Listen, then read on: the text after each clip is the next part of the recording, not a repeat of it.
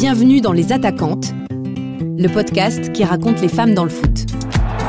Le foot aujourd'hui, ça fait partie de ma vie. Je suis fier d'être une femme, j'adore le foot. Je suis fier d'être une femme de foot. Vraiment, c'est quelque chose qui est, extra. Quand je rentre sur un terrain de foot, il euh, n'y a pas de femme de foot, d'homme de foot. C'est vraiment ma passion. Pour moi, il y a juste du foot. C'est ça les femmes d'aujourd'hui aussi. Moi, je suis une passionnée. Au moins passionnée, on n'entend pas la différence avec un E ou sans E. Honnêtement, s'il n'y avait pas ah, manquerait quelque chose. Je suis née fille de foot et je suis femme de foot et je serai grand-mère de foot.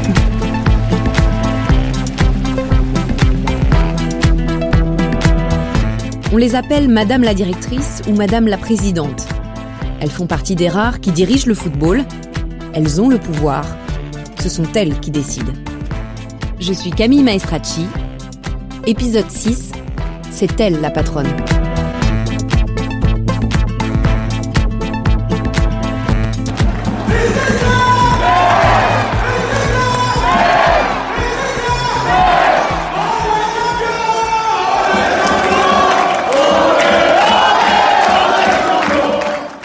C'est Metz. C'est ce que scandent les supporters que vous venez d'entendre. Nous sommes le 17 mai 2019. Le FC Metz est sacré champion de Ligue 2 et remonte en première division. J'ai rencontré Hélène Schrub quelques semaines avant. C'est la directrice générale du club. À l'heure où je vous parle, c'est la seule et unique femme à diriger un club professionnel. Cette place en Ligue 1, elle s'y préparait déjà avec impatience. Bah, c'est un grand changement parce que c'est beaucoup plus de médiatisation, c'est plus de monde au stade, c'est des enjeux économiques qui vont parfois du simple au double. C'est un monde différent. La Ligue 1, c'est vraiment quelque chose d'exceptionnel. Ça n'a rien à voir avec la Ligue 2. C'est vraiment euh, les paillettes, euh, la lumière, l'exceptionnel, euh, tout est magnifié. Hélène, elle a été un des maillons importants de la réussite. Lui, c'est Carlo Molinari, le président historique du FC Metz. Il a laissé sa place à Bernard Serin en 2009, mais il reste vice-président du club. C'est surtout lui qui a recruté Hélène Schrub à ses débuts. Elle a su mettre en place euh, sur le plan du comportement des joueurs. Les joueurs étaient, ils savaient où ils allaient, ils savaient quels étaient leurs droits et leurs devoirs. Elle était très présente. C'est pas des 35 heures par, mois qu'elle fait. Hein. C'est beaucoup plus que ça. Donc euh, l'idée de l'avoir nommée euh, directrice générale du club a été une excellente idée. Et aujourd'hui, elle confirme tout le bien et la confiance qui a été placée en elle. La Fédération française de football est une des fédérations qui affiche le plus de mixité dans ses instances dirigeantes en France. Pourtant, elle n'est pas représentative du milieu du foot en général, où très peu de femmes occupent des postes à haute responsabilité. Est-ce que c'est seulement pour des raisons historiques? Est-ce qu'il y a suffisamment de femmes compétentes pour ces postes? Ou peut-être ont-elles peur de franchir le pas? Dans le cas d'Hélène Schrub, c'était comme une évidence. Elle avait le profil parfait pour ce poste, originaire de Metz, diplômée d'une grande école et surtout passionnée de foot. C'est vrai que le foot pour moi c'est une histoire de famille. Quand j'étais toute euh, toute jeune, euh, ce sont mes grands-pères respectifs qui m'ont euh, emmené au foot. un de mes grands-pères notamment qui avait suivi l'épopée du FCMS dans les années 40, 50 et qui me, racontait assez souvent comment ça se passait, comment il venait à la mi-temps pour pas payer, comment il venait avec son petit tabouret pour regarder les matchs de l'extérieur. Voilà, c'est ça a commencé comme ça. Par contre, mes parents ne, ne m'ont jamais emmené au foot. Euh, on regardait euh, le football à la télé puisque ça a correspondu à la belle, la belle époque du FCMS à la fin des années 90. Donc euh, mon père, pour ne pas se mettre ses enfants à dos, avait consenti à l'abonnement à l'époque, je ne sais plus comment ça s'appelait, mais où on pouvait regarder les matchs du FCMS. C'était tout nouveau dans les années 90 et donc on avait, on avait commencé à regarder le football en famille. Et puis c'est là que j'ai pris un petit peu mon, mon autonomie hein, d'adolescente et donc je suis venue au stade ensuite avec des amis et puis puis voilà, ça a commencé comme ça le football pour moi. Ce qu'elle ne dit pas, c'est qu'elle a aussi joué au foot pendant plusieurs années. Elle a même gagné le championnat des grandes écoles avec Sciences Po. Et puis son histoire avec le FC Metz ne date pas d'hier. Elle a commencé stagiaire, puis elle a monté les échelons. Elle a été tour à tour responsable de la communication, puis secrétaire générale, et en 2016, le président Bernard Serin lui propose le poste de directrice générale. Effectivement, ça a été euh, assez surprenant pour moi puisque voilà, je savais pas que déjà qu'il était dans cette réflexion et encore moins que c'était moi qui souhaitais euh, euh positionner à ce poste. Donc j'ai été surprise, j'ai été ravie. J'ai pas beaucoup pris le temps de la réflexion parce que si j'avais trop réfléchi, je pense que voilà, je me serais posé trop de questions et j'aurais peut-être dit non. Donc voilà, j'ai saisi la balle au bon parce que c'est un challenge, on va dire, c'est un challenge inestimable. voilà, quand on, on, veut faire carrière, quoi. Le fait que vous soyez la seule femme à cette position, comment vous l'expliquez? Je, je sais pas trop. J'espère qu'on me le dira plus euh, encore longtemps et que ça voudra dire qu'il y aura d'autres femmes qui se seront positionnées euh, là. Mais en fait, on ne se positionne pas tout seul. C'est un président qui nous propose euh, un poste. Donc je ne sais pas, peut-être que voilà, au FCMS, le président est particulièrement ouvert, particulièrement ouvert au management, on va dire, d'aujourd'hui. Le football est quand même issu d'un fonctionnement très associatif. Euh, alors il bouge, il évolue, peut-être qu'à euh, certains endroits, il met un peu plus de temps à évoluer. Euh, en tout cas, je pense que chez nous, le président a une vision très moderne du management et que voilà, lui, ça ne lui a pas posé de problème. Peut-être qu'à d'autres, la barrière à franchir est encore un petit peu trop symbolique. Cette barrière symbolique dont parle Hélène Schrub, la Fédération française de football est bien décidée à l'abattre. Depuis 2011, son président, Noël Legrette, a donné un formidable élan pour la féminisation du football à tous les niveaux. Quand je me suis présenté, j'ai pris une vice-présidente, euh, femme qui s'appelle Brigitte Henriquez. Elle y est toujours et elle travaille euh, de façon remarquable. Et à la fédération, lorsque je suis arrivé, il y avait un directeur général euh, homme j'ai mis euh, de façon très rapide et très claire euh, Madame Ardouin, qui est une DG de très haut niveau. C'est parce qu'elle a du haut niveau, c'est pas parce qu'elle est femme. Euh, elle remplit sa mission avec talent, travaille beaucoup. Je ne fais pas la différence. C'est pas seulement des quotas. Et Corinne Diacre, pour, les féminines, dans les plus connues, elle a entraîné les garçons à Clermont-Ferrand, hein, vous le savez, depuis qu'elle est là, je l'admire parce qu'elle est solide, c'est ce qu'elle veut. Elle connaît bien le football, heureusement. Et je pense qu'elle va faire une très belle euh, Coupe du Monde. Dans le monde si masculin du foot, le message est très fort. Des femmes ont été choisies pour exercer les plus hautes responsabilités sur la base de leurs compétences. Brigitte Henriquez, qui est donc la vice-présidente de la fédération depuis 2011, est chargée du foot féminin et de la féminisation du football. Ça serait un leurre de, euh, dire que euh, c'est facile euh, tous les jours parce que parce que non, quand vous avez ce poids de l'histoire de, tant d'années d'une discipline qui est réservée aux garçons, bien évidemment que les mentalités, on le sait, et ça c'est une question d'ouverture d'esprit, que ce soit pour le, le football féminin, mais c'est pareil pour la diversité, c'est pareil pour la pour la mixité. Je pense que ça prend du temps, donc c'est un combat de tous les jours. C'est un milieu quand même très masculin. D'abord dans nos districts, il y en a 100, il n'y a que trois femmes. Présidente de ligue euh, régionale, on n'en a aucune. Et c'est plutôt euh, dans l'organisation fédérale de salariés où on a une vraie mixité. Alors comment vous l'expliquez qu'il y ait si peu de femmes, euh, en tout cas dans les instances décentralisées aujourd'hui? Parce que c'est pas, il n'y a pas de candidate malgré tout. Les hommes tiennent aussi à leur place. On va pas se raconter d'histoire. Il y a eu peu de changements. Lorsqu'il y a des élections tous les quatre ans, il y a une centaine de candidats, il y en a 70 qui restent en place. Mais ça vient. Ils font quand même rentrer des femmes dans leur comité. Ils ont besoin de plus en plus de femmes pour euh, non seulement les écoles de foot, mais aussi pour, euh, pour l'oreille, pour écouter. Je crois que ça viendra. C'est un long, pas un combat, parce que les choses naturelles se font. Mais les progrès sont immenses. Je suis issu d'une grande famille puisque nous, nous étions huit et j'étais la dernière enfant, la seule fille. Brigitte Henriquez a été joueuse internationale pendant les années 80-90. Le foot, c'est sa passion depuis toujours. J'avais donc cinq frères au-dessus de moi et jouaient tous au foot. Alors euh, notamment mon frère qui avait deux ans de, de, plus que moi. Et ce qui fait que euh, depuis l'âge de cinq ans, j'ai commencé par des concours de jonglage euh, avec avec lui et avec eux. Et puis grâce à Karl, mon frère juste au-dessus de moi, il m'a permis en fait à chaque fois de jouer dans la cour de récréation, de jouer sur les terrains vagues, de jouer après l'école. Et en fait, du coup, cette passion, elle est encore intacte aujourd'hui. Et donc j'ai consacré ma vie. J'ai 48 ans aujourd'hui. J'ai consacré ma vie au foot. Elle a été joueuse, mais aussi prof de PS. Elle a passé son diplôme d'entraîneur en national, en même temps que Didier Deschamps d'ailleurs. Elle a travaillé au développement des sections féminines dans le district du Val d'Oise, mais aussi au PSG, avant d'atterrir à la fédération. C'est peu dire que le foot, c'est toute sa vie. D'ailleurs, ça se voit. Quand elle me raconte des souvenirs de matchs, elle en a encore la chair de poule. J'avais la chance d'être euh, pendant la Coupe du Monde 98 dans le stade à Lens euh, contre le Paraguay quand euh, c'était la règle du but en or. Il y a, il y a un stress phénoménal parce qu'on est on n'est pas qualifié. Et je me rappelle que quand Laurent Blanc marque, en fait, il y a avant qu'il marque, il y a un silence vraiment de, de mort dans le, dans, dans, le stade et il y a une telle crispation. J'ai encore des frissons quand je le dis, mais et toujours 0 euh, à 0 entre la France et le Paraguay avec Djorkaeff qui donne derrière lui à Bogossian, balle en hauteur de Bogossian qui ne donnera rien. Pires y va peut-être, Pires qui va frapper.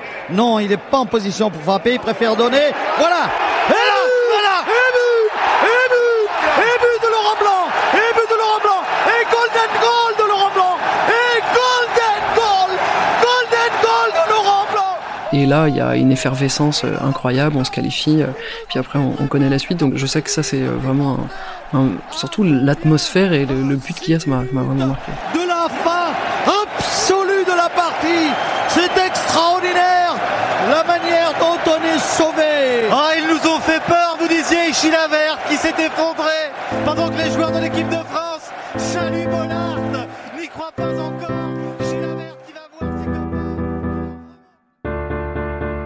Il y a trois ans, un autre message fort est envoyé par le monde du foot. Nathalie Bois de la Tour est élue présidente de la Ligue de football professionnel. C'est l'instance qui gère les activités du foot professionnel, c'est-à-dire la Ligue 1 et la Ligue 2. J'étais pas candidate, donc mon élection s'est passée dans des conditions un peu particulières, puisque j'avais été approchée à plusieurs reprises. Mon mari était très malade à l'époque, il se battait contre un, contre un cancer, donc on a eu deux ans de vie un peu entre parenthèses. Je ne me voyais pas accepter cette fonction et cette responsabilité compte tenu de ce que je vivais d'un point de vue personnel. Et puis il se trouve qu'on m'approchait une première fois, c'était pas le moment, une deuxième fois, c'était pas encore le moment. Et la troisième fois fut la bonne, puisque euh, il y a eu une espèce d'alignement des planètes où euh, mon mari n'avait plus de traitement, on espérait une phase de rémission euh, qui, est arrivée.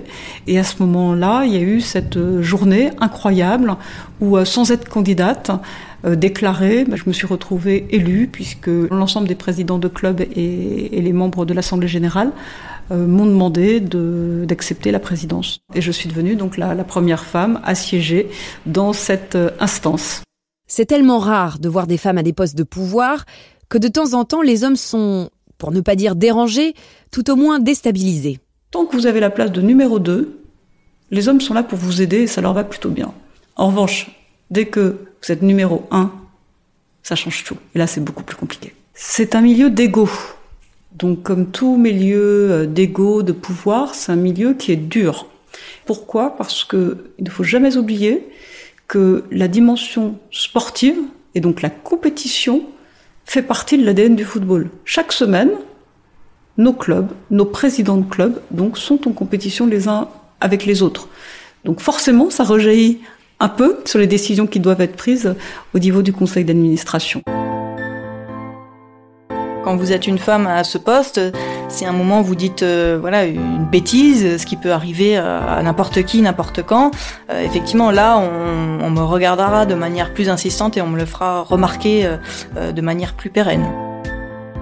Mais il n'y a pas que le poids de l'histoire, comme disait Brigitte Henriquez, qui explique ce genre d'attitude, ou qui explique tout simplement ce constat, c'est-à-dire que les femmes sont encore très peu représentées dans le milieu du football et encore moins dans des postes à responsabilité. Il y a une autre raison, très féminine, à ce plafond de verre, c'est que beaucoup de femmes se remettent tellement en question qu'elles n'osent pas se lancer. Quand vous demandez à une femme est-ce que euh, vous pouvez accepter tel poste? La réponse d'une femme, dans 90% des cas, c'est mais est-ce que je vais être capable Est-ce que j'ai les compétences pour pouvoir le faire? Un homme se pose moins la question, ça c'est la première chose. Et la deuxième chose, c'est que vie personnelle et vie professionnelle sont beaucoup plus difficiles à combiner pour une femme qu'un homme. Alors ça va peut-être changer avec les nouvelles générations et je l'espère que le partage de responsabilités va être mieux équilibré. Mais, voilà, donc on, on sait qu'on va forcément sacrifier quelque chose et donc on a peur de pas être parfaite, de pas bien faire au niveau du monde professionnel et au niveau également de notre monde familial. Et c'est ça qui est difficile. Je raconte souvent l'anecdote de notre président qui nous dit que quand il a un poste important à proposer euh, à deux personnes, euh, quand il a un homme dans, euh, dans son bureau, même si c'est caricatural et qu'il y a des hommes qui sont pas comme ça, l'homme dans la seconde qui suit lui a dit oui. La femme, elle va lui demander euh, si il veut bien donner une dizaine de jours pour consulter tout le monde et savoir. On a tout le temps besoin d'être assuré sur le fait qu'on est capable et d'oser. Et ça, je pense que c'est très très très très féminin. Il y a aussi bien sûr des hommes qui sont aussi comme ça, mais c'est vrai que ça c'est une caractéristique. Et nous, on en a fait notre parti pris puisque aujourd'hui, en fait on va les chercher ces femmes compétentes et en fait on a créé aussi le club des 100 femmes dirigeantes qui sont en fait des femmes qui sont déjà engagées depuis longtemps euh, dans le football, qui sont des présidentes de clubs, qui sont au comité de direction et en fait on les accompagne pendant euh, une année complète avec des modules juste de développement personnel justement pour oser. Ce qu'explique Brigitte Henriquez, c'est que l'idée de la Fédé est de créer en fait un réservoir, même si c'est pas très joli à dire, de femmes compétentes dans le milieu du foot et surtout aptes à exercer des fonctions à haute responsabilité. Ce qui va sans doute aussi bouger les lignes, c'est bien sûr la Coupe du Monde féminine en France. Pour Nathalie Bois de la Tour, tout part du terrain. Plus il y aura de jeunes femmes, de petites filles qui pratiquent le football, plus au fur et à mesure, on les retrouvera à différents euh, niveaux euh, du, du, football français. Et je pense que cette Coupe du Monde va nous permettre de franchir encore un nouveau palier. Il faut quand même euh, bien revenir euh, en arrière. Moi, je suis d'une époque où euh, les petites filles, elles jouaient pas au football. Il n'y avait pas de section féminine. J'ai deux garçons, un qui a 21 ans, un autre qui en a 11, qui ont joué dans les mêmes clubs de foot, à 10 ans d'intervalle. Et mon aîné, bah, il jouait avec une fille qui, qui jouait avec eux, et c'était tout. Et donc, arrivé à 12-13 ans, bah, c'était fini. Elle, elle avait plus d'endroit où jouer. Et mon petit garçon, bah, dès qu'il est rentré en, en, U7, il y avait des équipes féminines avec des petites filles qui jouaient, et avec trois équipes de constituées. Donc là, en dix ans, on voit le chemin qui a été euh, parcouru. Et donc forcément, plus vous allez avoir de femmes qui jouent au foot, plus les codes féminins, les, femmes vont être davantage acceptées, et mieux c'est pour le développement de la pratique on voit la dimension que cette Coupe du Monde est, en train de prendre, et aussi parce que je le dis tout le temps, si le foot se met à ouvrir ses portes aux femmes, ça en dit long quand même. Le foot, c'était euh, vraiment un sport qui était ancré, qui était genré pour les hommes. Les mentalités, elles ont changé. Ça veut dire que, voilà, au regard de tout ce qui se passe dans le monde, avec la place des femmes qui bouge, qui évolue, si le foot est moteur et leader, et moi je suis tellement fier d'être à la tête d'une fédération qui montre cet exemple-là, on sait que 2019, avec un milliard de téléspectateurs euh, qui vont voir cet événement mondial avec une telle visibilité, euh, un tel rayonnement et surtout une qualité de jeu tellement exceptionnelle sur le terrain que ça va vraiment faire bouger les lignes, ça va donner l'exemple en fait. Certes, les choses avancent, mais est-ce que ça va assez vite? Est-ce que ce genre d'événement, comme la Coupe du Monde féminine, qui de fait va mettre en lumière tout un tas de femmes dans le football, va suffisamment marquer les mentalités pour les transformer?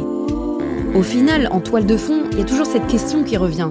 Est-ce qu'il faut attendre que les esprits s'éduquent à l'égalité homme-femme, à coup d'événements forts et de campagnes d'information Ou est-ce qu'il faut forcer le passage en instaurant des quotas et de la discrimination positive?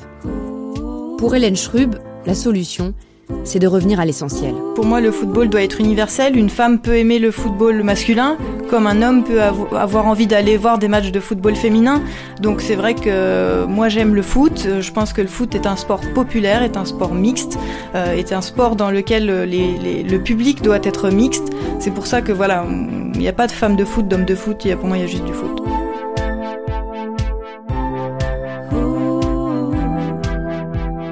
Vous venez d'écouter le sixième épisode de la série Les Attaquantes. Il est produit par Europe 1 Studio avec Claire Azan et Fanny Rascle. Christophe Davio nous a aidés à la réalisation et Emma Chevalier à la musique.